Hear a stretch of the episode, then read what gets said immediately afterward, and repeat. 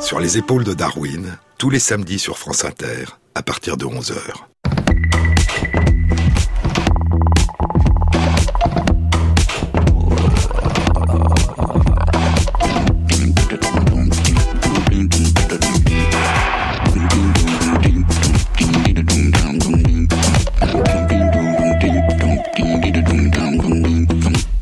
Bonjour à tous. Sur les épaules de Darwin, sur les épaules des géants. Se tenir sur les épaules des géants et voir plus loin, voir dans l'invisible, à travers l'espace et à travers le temps. Cela commence comme un murmure, un souffle, un chant, une énigme. L'homme n'est pas le seul à parler, dit Novalis. L'univers aussi parle, tout parle en langues infinies. Ce que nous appelons nature, dit Schelling, est un poème dont la merveilleuse et mystérieuse écriture demeure pour nous indéchiffrable. C'est par des chemins divers que vont les hommes, dit Novalis. Qui les suit et les compare verra d'étranges figures prendre naissance. Des figures qui appartiennent, semble-t-il, à cette grande écriture chiffrée que l'on aperçoit partout, sur les ailes, sur les coquilles des œufs, dans les nuages, dans la neige, dans les cristaux et les pétrifications, sur les eaux qui gèlent, à l'intérieur et à l'extérieur des roches, des plantes, des animaux, des hommes, dans les étoiles du ciel, sur les plateaux de résine et de verre frottés et mis en contact, dans les courbes de la limaille autour de l'aimant, et dans les surprenantes conjonctures du hasard.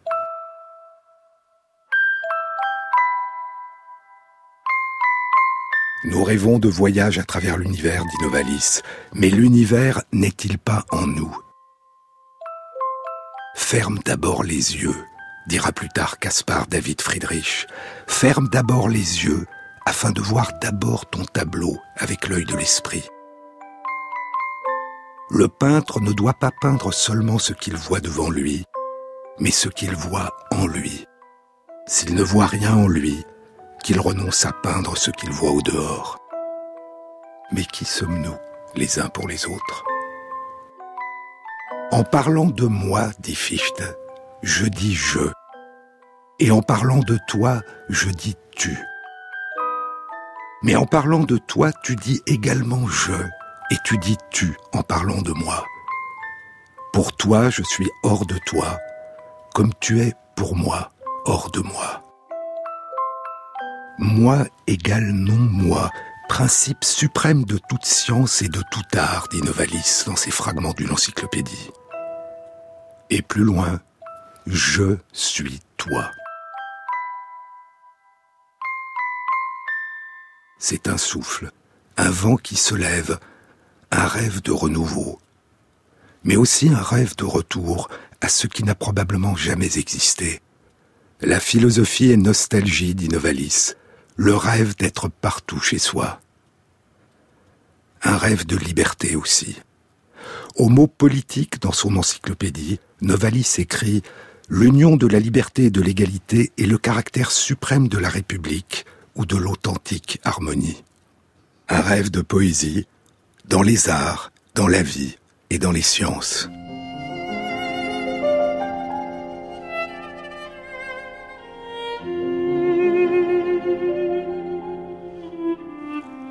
Je vois en esprit les vrais physiciens passer de plus en plus dans notre camp, dit August Schlegel.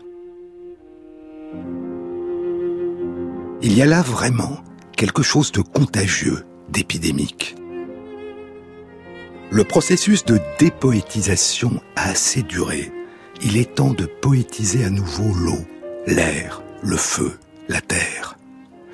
Goethe a longtemps illuminé l'horizon de ses éclairs poétiques. L'orage poétique qu'il avait préparé éclate enfin, et les gens, dans leur précipitation, ne savent plus à quel appareil rouillé ils doivent recourir pour le planter sur leur maison afin de les préserver de la foudre poétique. C'est en 1798, dans la petite cité d'Iéna, au centre de l'Allemagne, près de la ville de Weimar, qu'un groupe d'écrivains, de critiques, de poètes et de philosophes se réunit. Ils forment un groupe qu'on appellera Die Romantiker Treffen, ou Die Frühromantik, le cercle des romantiques d'Iéna, le cercle d'Iéna ou encore les premiers romantiques d'Iéna. Ils fondent une revue, Athénéum. Un quart de siècle après la publication des souffrances du jeune Werther par Goethe, c'est le véritable début de ce que l'on appellera le romantisme allemand. L'université d'Iéna, aujourd'hui l'université Friedrich Schiller d'Iéna, est alors un centre intellectuel rayonnant. Parmi les professeurs, il y a l'écrivain, poète et dramaturge Schiller, le philosophe Fichte, le jeune philosophe Schelling et le jeune Hegel va commencer à y enseigner en 1801. Le cercle des romantiques d'Iéna ne durera que trois ans, de 1798 à 1801. Mais il exercera une très grande influence sur les arts, la philosophie et les sciences. Les fondateurs sont les philosophes critiques et poètes Friedrich Schlegel et son frère August Schlegel, et leurs compagnes, les femmes de lettres Brendel Mendelssohn, connues sous le nom de Dorothea Veit, et Caroline Michaelis. Parmi les membres du cercle, il y a notamment le géologue et ingénieur des mines Georg von Hardenberg, connu sous son nom de plume de poète, Novalis. Et il y a Friedrich Wilhelm Schelling, qui vient de publier À propos de l'âme du monde et Idée pour une philosophie de la nature comme introduction à l'étude de cette science. Il est en train de fonder la Naturphilosophie, la philosophie de la nature, un mouvement de pensée qui aura une influence considérable mais peu durable sur les sciences.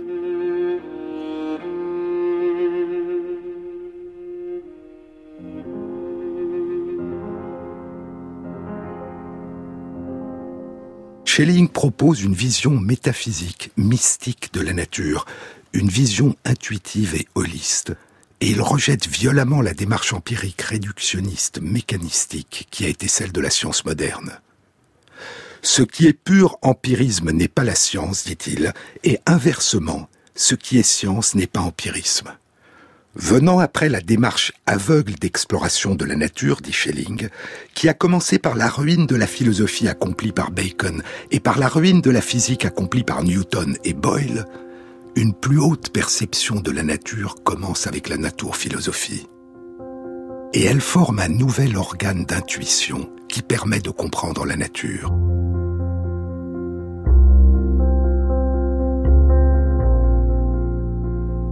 Le premier principe d'une philosophie de la science, poursuit Schelling, est d'aller à la recherche de la polarité et de la dualité à travers toute la nature. Polarité et dualité. La nature est capable de réaliser la totalité de la diversité de ses manifestations, de ses phénomènes, dit encore Schelling, à l'échelle la plus petite comme à l'échelle la plus grande, au moyen des deux forces opposées d'attraction et de répulsion. Une dualité entre deux contraires, entre deux extrémités, entre deux pôles. Une dualité et une polarité. Kant avait proposé que les propriétés fondamentales de la matière qui rendaient compte de sa structure étaient dues à deux forces opposées, l'attraction et la répulsion. Mais ce qui intéresse Schelling et les premiers romantiques, ce n'est pas seulement la structure de la matière, c'est la lumière, la chaleur, l'électricité, le magnétisme, les réactions chimiques. Toute matière, toute énergie, toute forme, tout phénomène naturel, disent-ils, est la résultante de deux forces opposées, de deux pôles.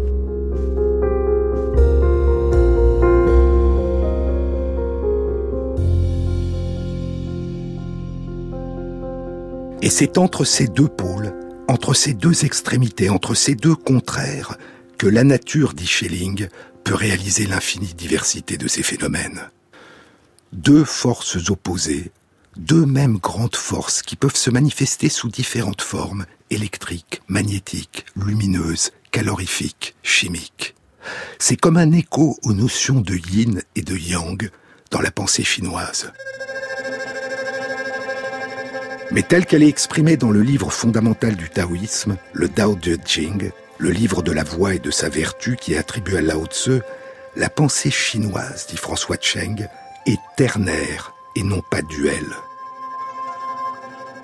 Elle n'oscille pas simplement entre yin et yang, comme on a l'habitude de le supposer.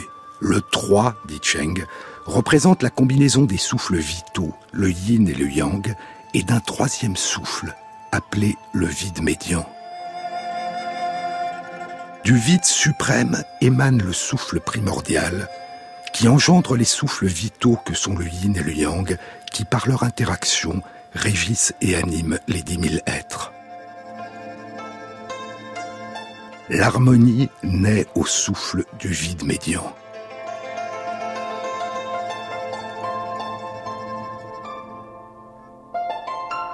Ce souffle est perçu comme indispensable pour que le processus engagé par le yin et le yang soit assuré de l'harmonie. Le vide, le wu, et le souffle, le tsi. Le tsi, air, souffle, vapeur, principe vital, énergie vitale, énergie pure, et le vide, qui permet au souffle de circuler.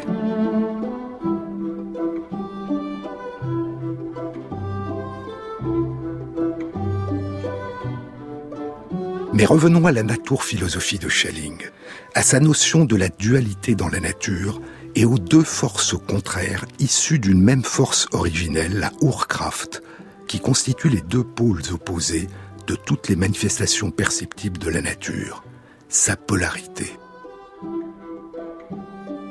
En 1798, quand se forme le cercle des romantiques d'Iéna, Johann Wilhelm Ritter a 21 ans. Il étudie la médecine à l'université d'Iéna. Il se lie d'amitié avec Novalis et il se passionne pour la naturphilosophie. Mais il refuse le rejet de l'empirisme prôné par Schelling. Johann Ritter est un expérimentateur. Et c'est en utilisant la démarche scientifique moderne, celle de Newton et de Boyle, qu'il explore la dualité et la polarité de la nature.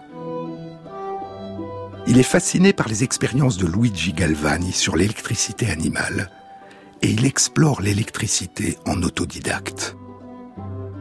En 1800, Alessandro Volta présente sa découverte de la pile électrique qui permet d'obtenir un courant électrique continu et qu'on appellera la pile voltaïque. Cette même année 1800, Ritter utilise la pile de Volta. Et il découvre en même temps que William Nicholson et Anthony Carlyle en Angleterre, mais de façon indépendante, ils découvrent l'électrolyse de l'eau. La décomposition de l'eau H2O par un courant électrique en ses deux composants, en deux gaz, l'oxygène et l'hydrogène. Et Ritter vérifie qu'il obtient bien deux fois plus d'hydrogène que d'oxygène. C'est le début de la révolution de l'électrochimie l'étude de la chimie au moyen de l'électricité. Ritter a découvert que l'électricité provoque ce qu'on appelle aujourd'hui une réaction d'oxydoréduction, une réaction d'oxydation qu'il appelle une réaction d'oxygénéité à l'anode, et une réaction de réduction qu'il appelle une réaction de déoxygénéité à la cathode. Il y a donc une relation entre les deux pôles électriques, l'anode et la cathode, et les deux pôles d'une réaction chimique, l'oxydation et la réduction. Il est en train de déchiffrer la dualité et la polarité de la nature, et il devient célèbre. Ritter, dit Novalis en utilisant le vocabulaire mystique et le titre de l'un des livres de Schelling, Ritter est vraiment en train de chercher la véritable âme du monde dans la nature. Il veut déchiffrer son langage visible et tangible et expliquer l'émergence des hautes forces spirituelles. Cette année-là, le jeune Hans Christian Ørsted vient de terminer ses études de physique et de philosophie à Copenhague. Il va parcourir l'Europe durant trois ans pour y rencontrer des philosophes et des scientifiques. En 1801, il est en Allemagne. Il entend parler de Ritter, il demande à le voir, et ils se rencontrent en septembre 1801. De toutes mes relations, dira-t-il plus tard, celle que j'ai établie avec Johann Wilhelm Ritter, qui était alors au sommet de sa célébrité, est devenue particulièrement importante pour moi. Ils ont le même âge, 24 ans, et leurs discussions et leurs expériences sur l'électricité, et en particulier la conviction de Ritter sur l'existence d'une relation étroite entre la polarité de l'électricité et la polarité du magnétisme, exerceront une très grande influence sur Ørsted. Une fois en France, il y diffusera auprès des sociétés savantes les idées et les résultats de Ritter et aidera à les faire publier. Puis il reviendra au Danemark, sera rapidement nommé professeur à l'université de Copenhague, puis deviendra le secrétaire de la Société royale des sciences du Danemark. Il sera le premier à isoler l'aluminium. Et 19 ans après sa rencontre avec Ritter, en 1820, il découvrira un effet magnétique de l'électricité, un tout premier jalon vers la découverte 40 ans plus tard par James Clerk Maxwell de la théorie générale de l'électromagnétisme. Mais en ce mois de septembre 1801 où il a rencontré Ritter en Allemagne, Ritter était d'autant plus célèbre qu'il avait déjà fait une nouvelle découverte. Elle ne concernait pas l'électricité, mais la lumière. La poésie s'en est allée, je la soupçonne d'être passée par chez toi. De s'être allongée dans ton lit et d'avoir écouté la pluie sur le toit. Elle avait si peu à confier, pas du genre à trop s'épancher, quelques mots. Qu'elle a laissé sur ton bureau, quelques ratures au stylo, puis elle s'en est. puis elle s'en est allée. Il nous a fallu quelques jours pour être moins aveugles et sourds et trouver que l'air était un peu plus lourd, nos épaules un peu plus rentrées et pensées. qu'après avoir tant annoncé un départ mille fois reporté, elle avait ôté le manteau du crochet où depuis des siècles il pendait, puis s'en était puis s'en était allé. Sommes-nous des enfants perdus, la forêt à perte de vue pour le soir. Refuse de nous abandonner, de laisser à l'obscurité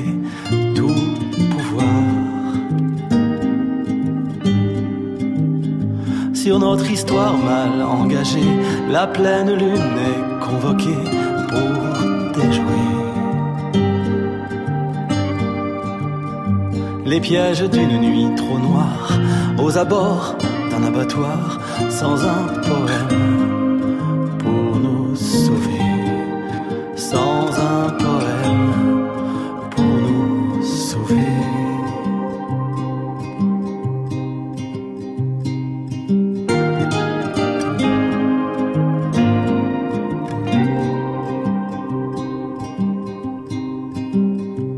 ne sais pas pourquoi j'ai pensé qu'elle n'avait pas pu s'en aller sans passer.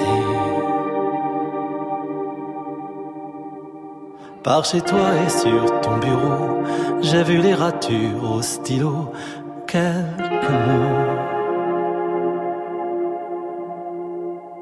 qui se sont glissés sous ma peau, sur ton visage et sur tes mains, ils ont pris le rythme d'un cœur en sursis, et leur pouls était faible aussi, mais il faudrait s'y raccrocher, mais il faudrait s'y raccrocher.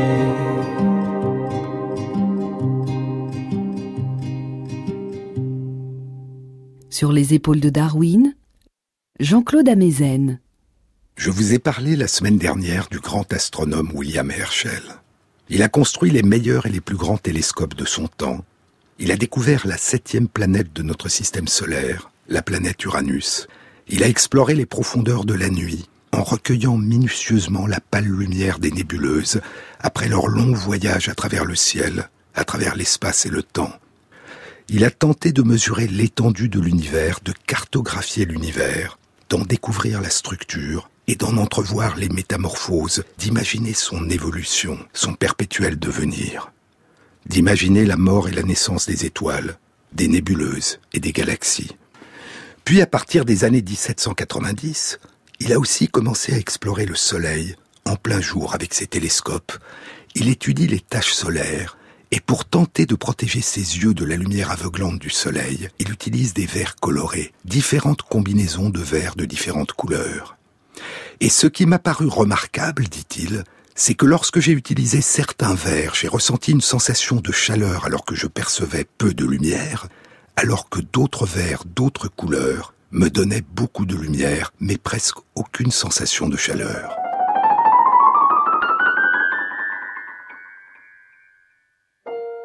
Et pour explorer plus avant l'hypothèse que des rayons de lumière de couleurs différentes ont un pouvoir chauffant différent, il décide, je vous le disais, de réaliser l'expérience suivante. Il pratique une fente étroite dans un panneau de carton pour laisser passer un mince ray de lumière blanche du soleil. Puis, sur le trajet du faisceau de lumière blanche, il place un prisme pour séparer et faire diverger en éventail la lumière blanche dans les différents rayons de couleur de l'arc-en-ciel, du rouge à une extrémité, au violet à l'autre extrémité. Et il place deux thermomètres à une extrémité du spectre lumineux, en commençant par le rouge. L'un des thermomètres est placé de telle sorte qu'il est frappé par le rayon de lumière rouge, l'autre est placé à côté mais à l'ombre pour mesurer la température de la pièce. Le pouvoir chauffant des rayons de lumière rouge est égal à la différence entre les températures indiquées par ces deux thermomètres. Puis il répète l'opération au long du spectre et il termine par les rayons de lumière de couleur violette. Ces résultats indiquent que les rayons les plus chauffants sont les rayons rouges. Les rayons violets à l'autre extrémité du spectre sont trois fois et demi moins chauffants que les rayons rouges. Puis il va plus loin. Il place des thermomètres au-delà de la partie rouge du spectre lumineux, au-delà de l'éventail du spectre, dans l'ombre, là où le prisme ne diffuse aucun rayon de lumière visible. Et là, il découvre que le pouvoir chauffant est encore plus fort que celui des rayons de couleur rouge. L'éventail du spectre de couleur visible que décompose son prisme, du rouge au violet, s'étend au long de 20 cm, et le maximum de chaleur qu'il mesure est situé à un peu plus d'un centimètre au-delà du rouge,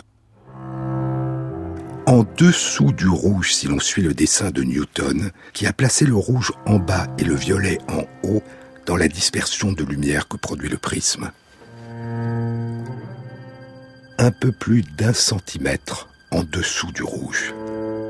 Les rayons de chaleur, les rayons calorifiques, écrit Herschel, consistent au moins en partie, si ce n'est principalement, si l'on me permet l'expression, de lumière invisible, c'est-à-dire de rayons provenant du Soleil qui ont des caractéristiques qui les rendent impropres à la vision, qui sont telles qu'on ne peut les voir.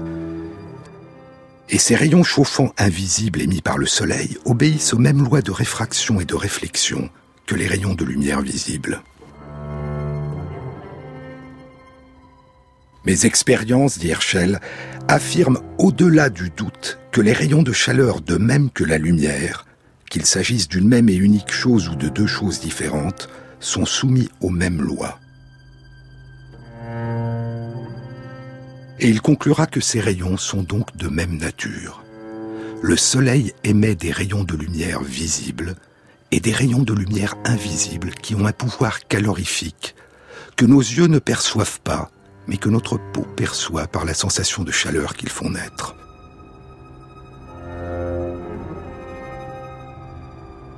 Pour la première fois depuis Newton, la composition de la lumière semblait dépasser le spectre des couleurs visibles de l'arc-en-ciel. Herschel avait franchi les frontières de la lumière visible. Il avait découvert ce qu'on appellera beaucoup plus tard le rayonnement infrarouge. Johann Ritter a lu le compte-rendu de la découverte de William Herschel qui a été publié en 1800. Et Ritter décide immédiatement d'explorer la polarité de la lumière, la polarité des rayons invisibles. Au-delà du spectre visible de la lumière, au-delà des rayons rouges, il y a des rayons calorifiques, des rayons invisibles de chaleur, dit Herschel. Et donc, à l'autre extrémité du spectre, au-delà des rayons violets, il doit y avoir, pense Ritter, des rayons frigorifiques, des rayons de froid. Il réalise l'expérience, il fait passer un ray de lumière blanche à travers un prisme. Le prisme fait surgir l'éventail des sept couleurs de l'arc-en-ciel, le rouge, l'orange, le jaune, le vert, le bleu, l'indigo et le violet. Comme William Herschel, il dispose des thermomètres au-delà du rouge, dans l'ombre. Mais contrairement à Herschel, il dispose aussi des thermomètres à l'autre extrémité, dans l'ombre, au-delà du violet. Mais le thermomètre n'indique pas de froid. La température la plus chaude, comme l'avait décrit Herschel, est bien dans l'ombre au-delà du rouge. Puis elle descend. Elle est trois fois et demi moins élevée au niveau du violet, mais au-delà du violet, la température est presque la même qu'au niveau du violet. Il n'y a pas de froid. Alors, Ritter a une autre idée.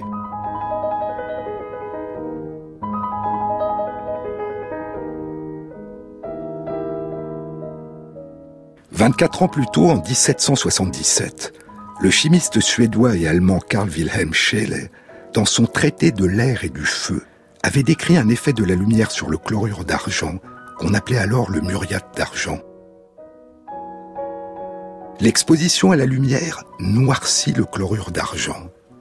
Et cette propriété des sels d'argent sera plus tard utilisée pour la photographie, la photographie argentique, avec des émulsions de nitrate d'argent, puis plus tard encore des émulsions de bromure d'argent. La première utilisation de ce type a été faite probablement à la toute fin du XVIIIe siècle par Thomas Wedgwood, le fils de Josiah Wedgwood, le créateur de la célèbre manufacture de faïence qui porte son nom et l'un des fondateurs à Londres de la première société pour l'abolition de l'esclavage. Thomas Wedgwood réalisera des photogrammes, des photographies de contact en négatif, l'ancêtre de la photographie, des empreintes d'objets posées sur du papier ou du cuir recouvert d'une émulsion de nitrate d'argent et exposés à la lumière. Tout autour de l'objet, le nitrate d'argent noirci, et la face de l'objet qui a été posé sur le papier et qui a bloqué l'arrivée de la lumière se révèle par sa forme blanche à la surface du papier. La découverte de Thomas Wedgwood sera publiée en 1802 dans les éphémères journaux de l'institution royale, avec des observations de son ami, le chimiste Humphrey Davy, alors âgé de 24 ans. On n'a pas retrouvé de traces des photogrammes qu'a réalisé Thomas Wedgwood car il n'utilisait pas de fixateur et il n'a apparemment pas conservé ses planches dans une obscurité complète.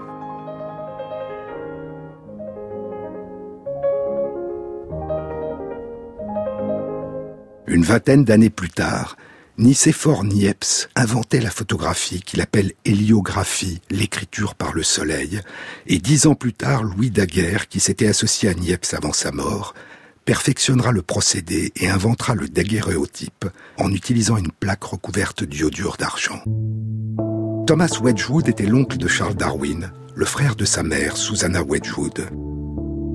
Mais Charles n'a pas connu Thomas Wedgwood. Il est mort cinq ans avant sa naissance, à l'âge de 34 ans.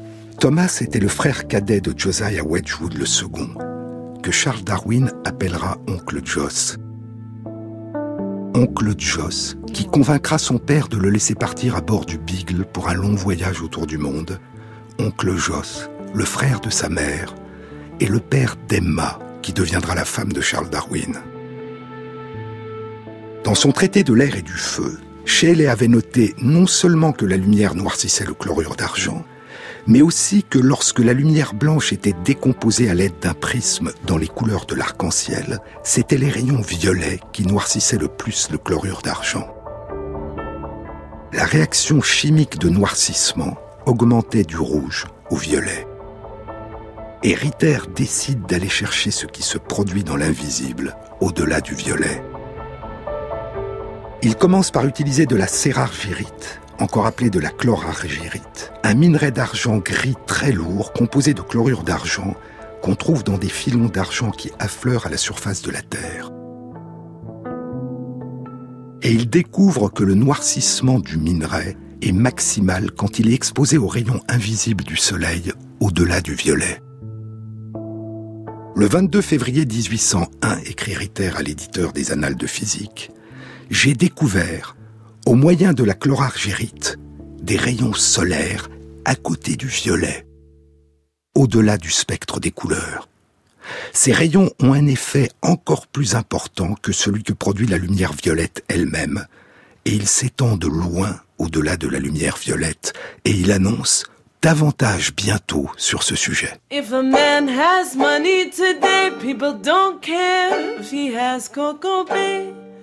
If a man has money today, people don't care if he has Coco Bay. He can commit murder and get off free. Live in the governor's company. But if you are poor, people tell you, shoot, a dog is better than you.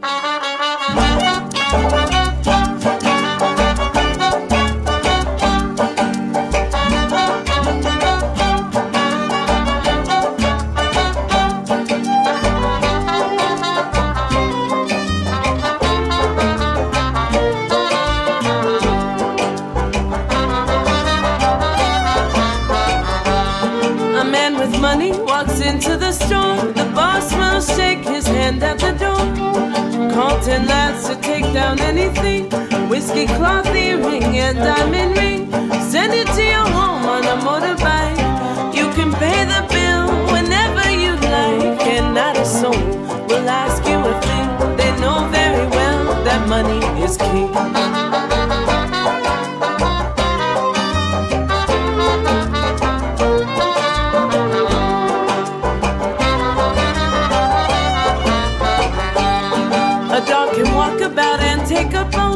Foul head, stamp, red fish, tail, and poon.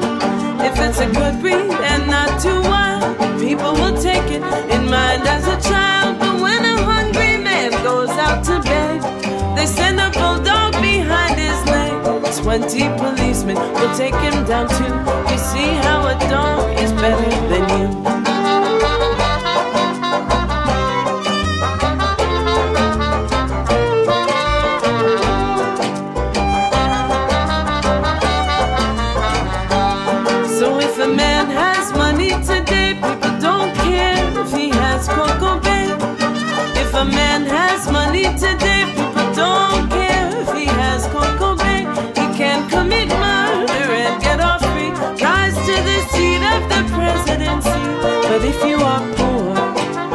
Tell you, shoot,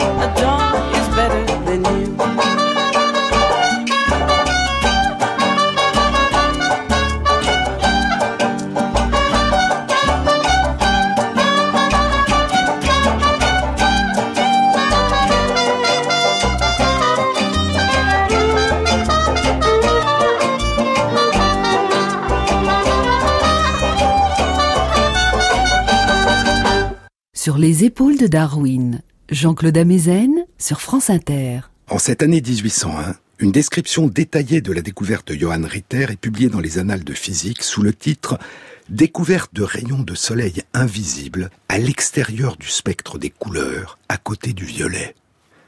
Mais un peu avant la publication dans les Annales de physique, Ritter a communiqué sa découverte dans une brève note publiée dans un journal pluridisciplinaire sous un titre très différent, La polarité chimique de la lumière. Les rayons de lumière visibles séparés par un prisme d'Ritter ont deux effets chimiques opposés. À l'extrémité violette du spectre d'Ritter, les rayons visibles induisent une réaction chimique maximale de réduction.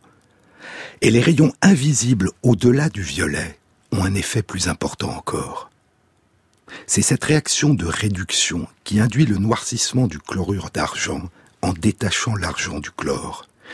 Il y a une polarité chimique de la lumière visible, dit Ritter, et les véritables pôles de cette activité chimique, les extrêmes, sont induits par les rayons invisibles de part et d'autre du spectre visible.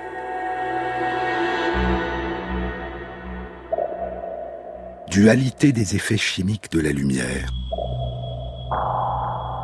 Polarité de la lumière et dualité et polarité au-delà de la lumière visible, les deux concepts clés de la nature-philosophie de Schelling. Le titre complet de sa brève communication est apparemment encore plus mystérieux.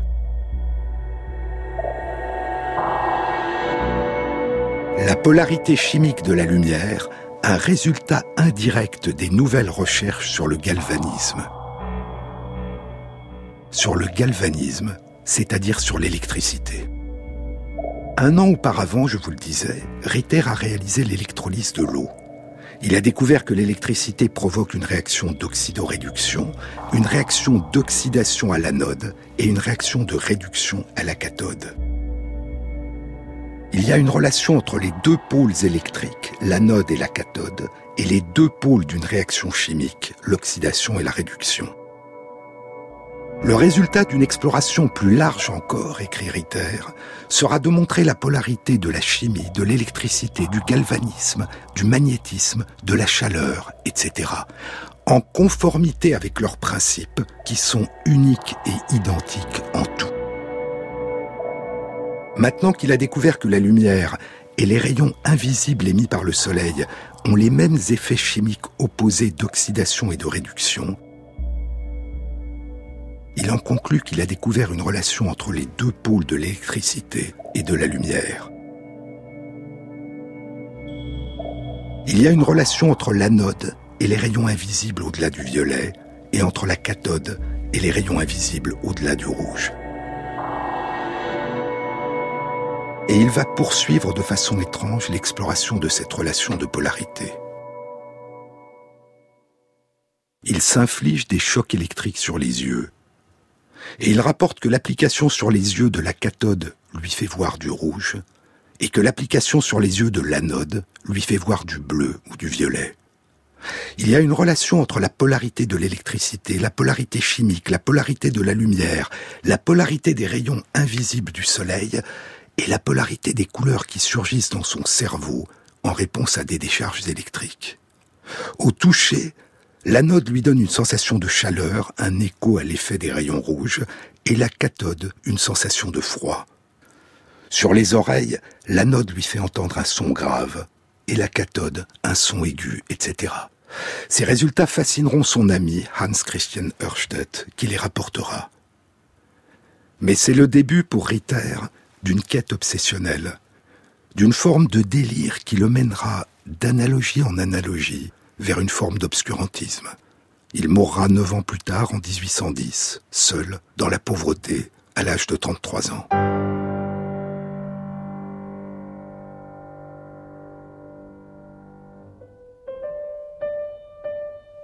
La nature-philosophie avait été la grille de lecture métaphysique qui avait fait émerger ses remarquables intuitions et qui lui avait permis de réaliser ses grandes découvertes. Puis elle est probablement devenue pour lui une source de perdition qui l'a mené à son destin tragique. Mais il est possible aussi que les innombrables décharges électriques qu'il s'est infligées pour explorer l'effet de la polarité de l'électricité sur ses sens, sur la vue, l'audition, le toucher, le goût, aient provoqué des troubles mentaux et une détérioration de son état mental.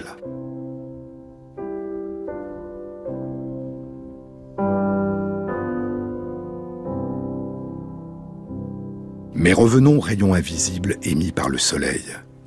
S'agit-il de rayons de lumière invisible Ou s'agit-il de rayons solaires d'une toute autre nature?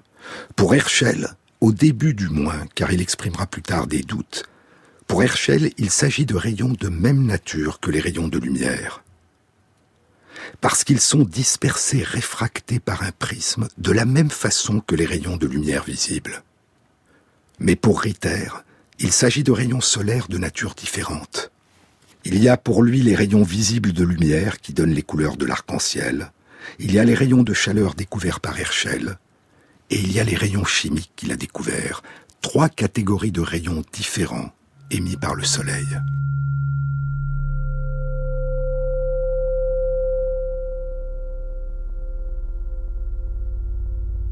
À partir de 1801, le médecin anglais Thomas Young confirme la nature ondulatoire de la lumière qui avait été postulée par le mathématicien et astronome néerlandais Christian Huygens près d'un siècle plus tôt, mais qui avait été abandonnée au profit de la théorie corpusculaire de la lumière de Newton. Pour Newton, La lumière était constituée de corpuscules qui avaient chacun une masse et dont les tailles et les masses différentes causaient la perception des différentes couleurs. Ce n'est qu'en 1905 qu'Einstein réconciliera les notions d'onde et de corpuscules en proposant la dualité onde-particule. Les ondes de lumière transportent des particules sans masse, des quantas d'énergie, des grains de lumière qu'on appellera des photons. Un siècle plus tôt, Thomas Young avait montré que les différentes couleurs de l'arc-en-ciel sont dues à des ondes de lumière de longueurs différentes.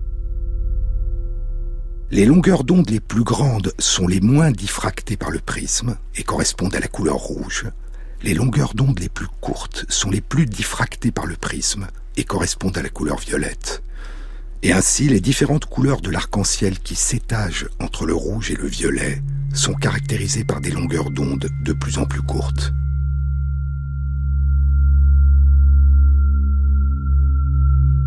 Les rayons de soleil invisibles sont-ils des ondes de même nature que celles de la lumière visible, qui ne diffèrent de la lumière visible que par leur longueur d'onde que nos yeux ne sont pas capables de percevoir?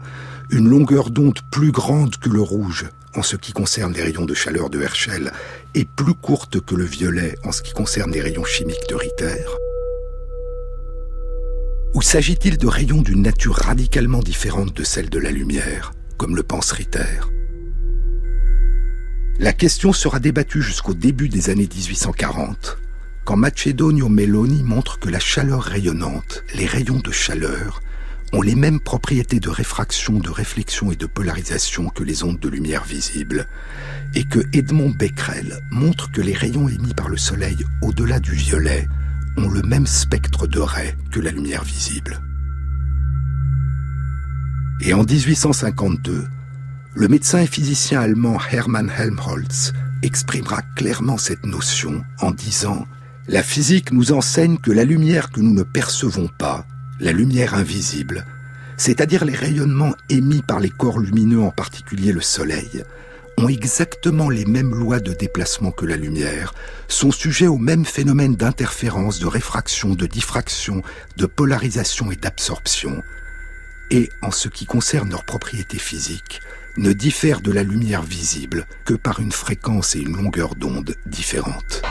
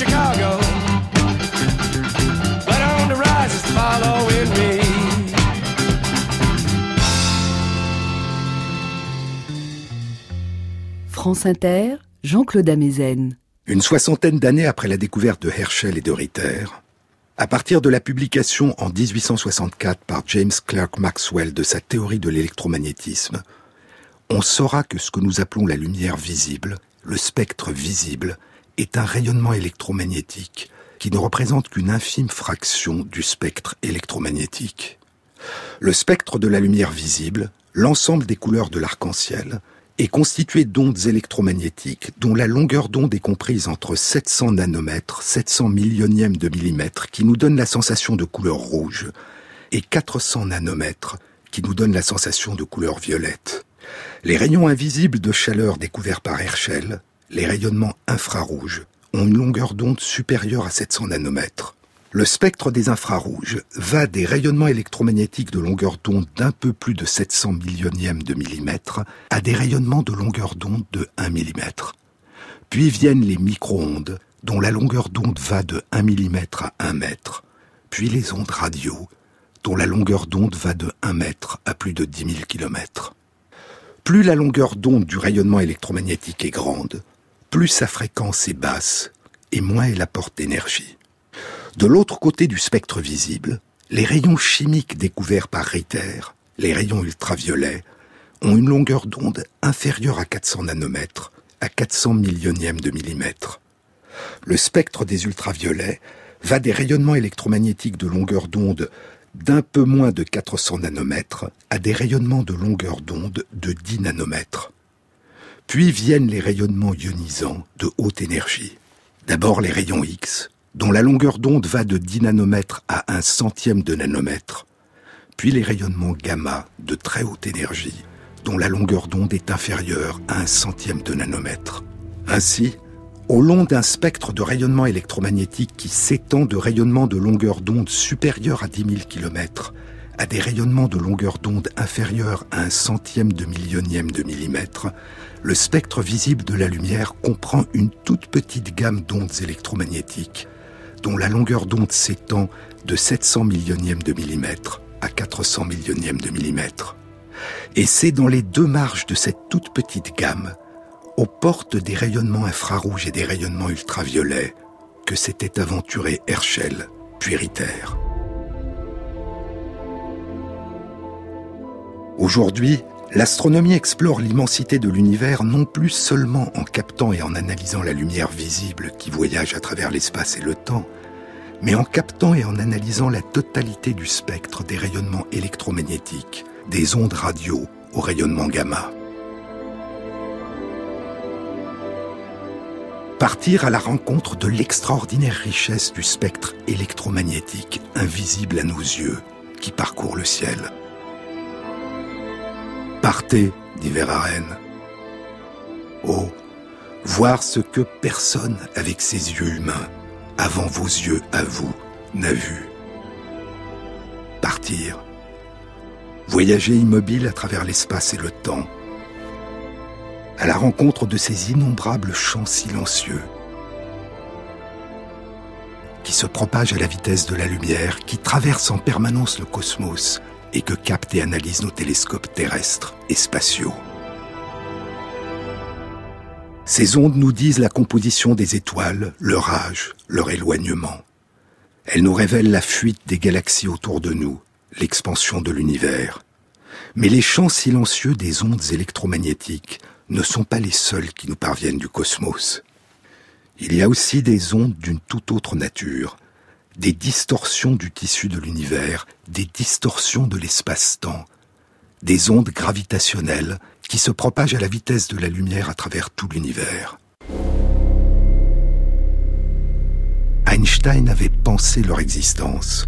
Cent ans s'écouleront, et le 14 septembre 2015, durant deux dixièmes de seconde, un signal est détecté qui traduit une vibration de l'espace-temps qui traverse notre planète et qui provoque un infime déplacement d'un cent millième de milliardième de mètre, moins que le diamètre d'un proton dans un atome.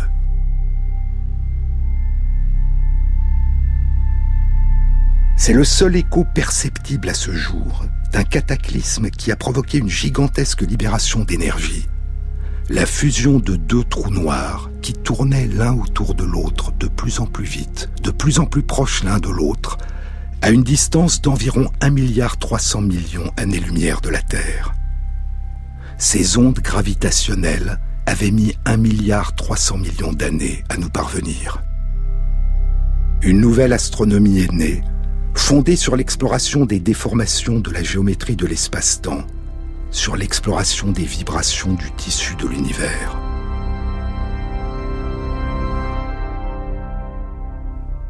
Et depuis, les instruments LIGO enfouis dans la Terre ont détecté les lointains échos de cinq autres cataclysmes cosmiques, quatre autres fusions de trous noirs et une fusion de deux étoiles à neutrons qui s'est produite beaucoup plus récemment, il y a 130 millions d'années, en un temps où les dinosaures régnaient sur la Terre. La fusion de deux étoiles à neutrons émet non seulement des ondes gravitationnelles, mais aussi une symphonie silencieuse d'ondes électromagnétiques. Et le 17 août 2017, quand les ondes gravitationnelles émises par la fusion de deux étoiles à neutrons ont indiqué la région du ciel où la fusion avait eu lieu il y a 130 millions d'années, tous les télescopes terrestres et spatiaux se sont pointés dans cette direction du ciel. Et ils ont détecté une extraordinaire symphonie d'ondes électromagnétiques, faite d'un bref rayonnement gamma, puis d'ondes de lumière visibles, de rayons X et d'infrarouges, qui ont persisté durant plusieurs jours. Et dans la fournaise de cette formidable explosion, des métaux lourds s'étaient formés, et avait été projeté dans l'espace. Et il est probable que la plupart des métaux lourds qui sont enfouis dans les entrailles de notre Terre, comme l'argent, l'or et le platine dont on fait les bijoux, ont été forgés il y a longtemps, très longtemps, par des fusions d'étoiles à neutrons dans notre Voie lactée. Mais nous allons revenir à l'année 1852, l'année où Hermann Helmholtz propose que les rayons invisibles du Soleil sont de même nature que les rayons de lumière visibles car cette année-là, une toute nouvelle propriété des rayons invisibles découverts par Ritter allait être révélée. Et nous le découvrirons dans une prochaine émission.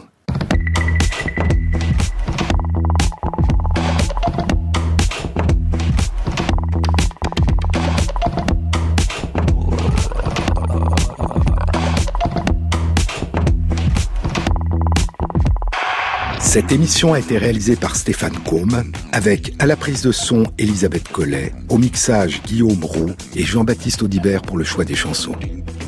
Et merci à Christophe Magère qui intègre sur la page de l'émission, sur le site franceinter.fr, les références aux articles scientifiques et aux livres dont je vous ai parlé. Bon week-end à tous, à samedi prochain.